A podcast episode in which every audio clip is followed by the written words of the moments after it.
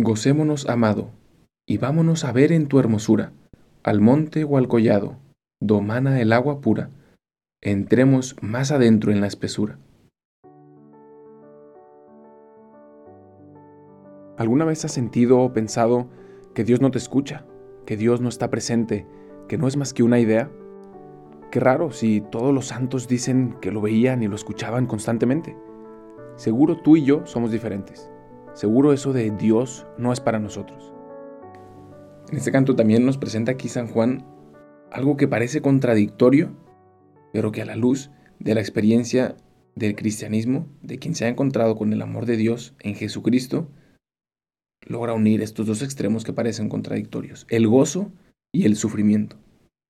Muchas veces, y sobre todo en la cultura de hoy, hemos nacido en un estilo de pensamiento que nos hace huir del sufrimiento que el sufrimiento es malo.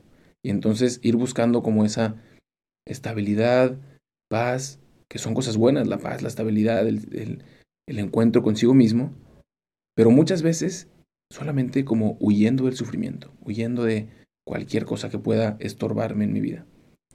Cuando aquí San Juan nos presenta estos dos extremos como algo que en la experiencia del amor de Dios pueden transformarse en, algo mucho más fructífero, ¿no? Y le dice, gocémonos, amado, y vámonos a ver en tu hermosura el alma que ya se ha encontrado con Dios y que no quiere nada más que esa felicidad del encuentro con Dios. Dice, vamos a gozar simplemente estar tú y yo juntos. Y vámonos a contemplarnos el uno al otro, como un enamorado. El alma quiere ver a Dios y Dios quiere ver al alma y estar juntos. Y dice, al monte o al collado, o sea, al lugar más alto o al lugar más bajo, no me importa, solo quiero estar contigo domana el agua pura. Aquí utiliza como este español antiguo, ¿no? Queriendo decir dónde. Aquel lugar en donde brota el agua pura, el agua fresca de la que tanto hemos reflexionado y que sé que estoy buscando con sed. El alma solamente quiere estar con Dios y gozar de su presencia. Pero luego termina con esta parte misteriosa, ¿no? Que es la que quiere hacer el énfasis. Entremos más adentro en la espesura. Cuando habla de espesura, aquí San Juan quiere hablar de del sufrimiento también. Y lo utilizaba esta palabra también en otros, en otros cantos, ¿no? Entremos más adentro en la espesura, en ese sufrimiento de entrega, de sacrificio, de amor que implica esa relación.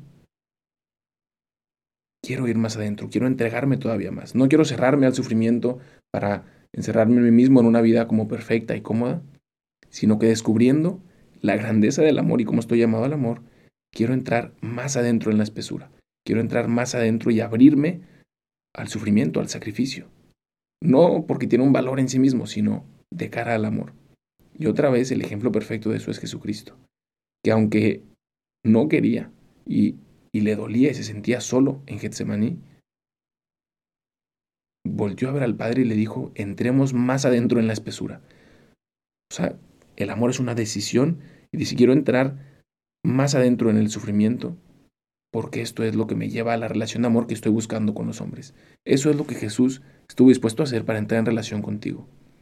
Y la pregunta es si estás abierto tú a encontrar también esa espesura y entrar a la espesura del sufrimiento que te abre también al amor, en donde podrás gozar. Y entonces es donde digo que parece contradictorio, pero estas dos experiencias se abren a la grandeza de la relación de amor para la que estamos creados. Y entonces podremos decir y descubrir este misterio con el alma Gocémonos, amado, y vámonos a ver en tu hermosura al monte o al collado, domana el agua pura.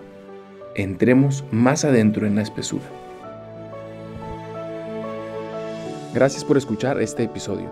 No olvides de buscarnos en Instagram como Dios en Experiencias. Y si este episodio te ha ayudado en algo, puedes compartírselo a alguien que también esté buscando a Dios, pues te aseguro que incluso antes Dios ya le está buscando a él.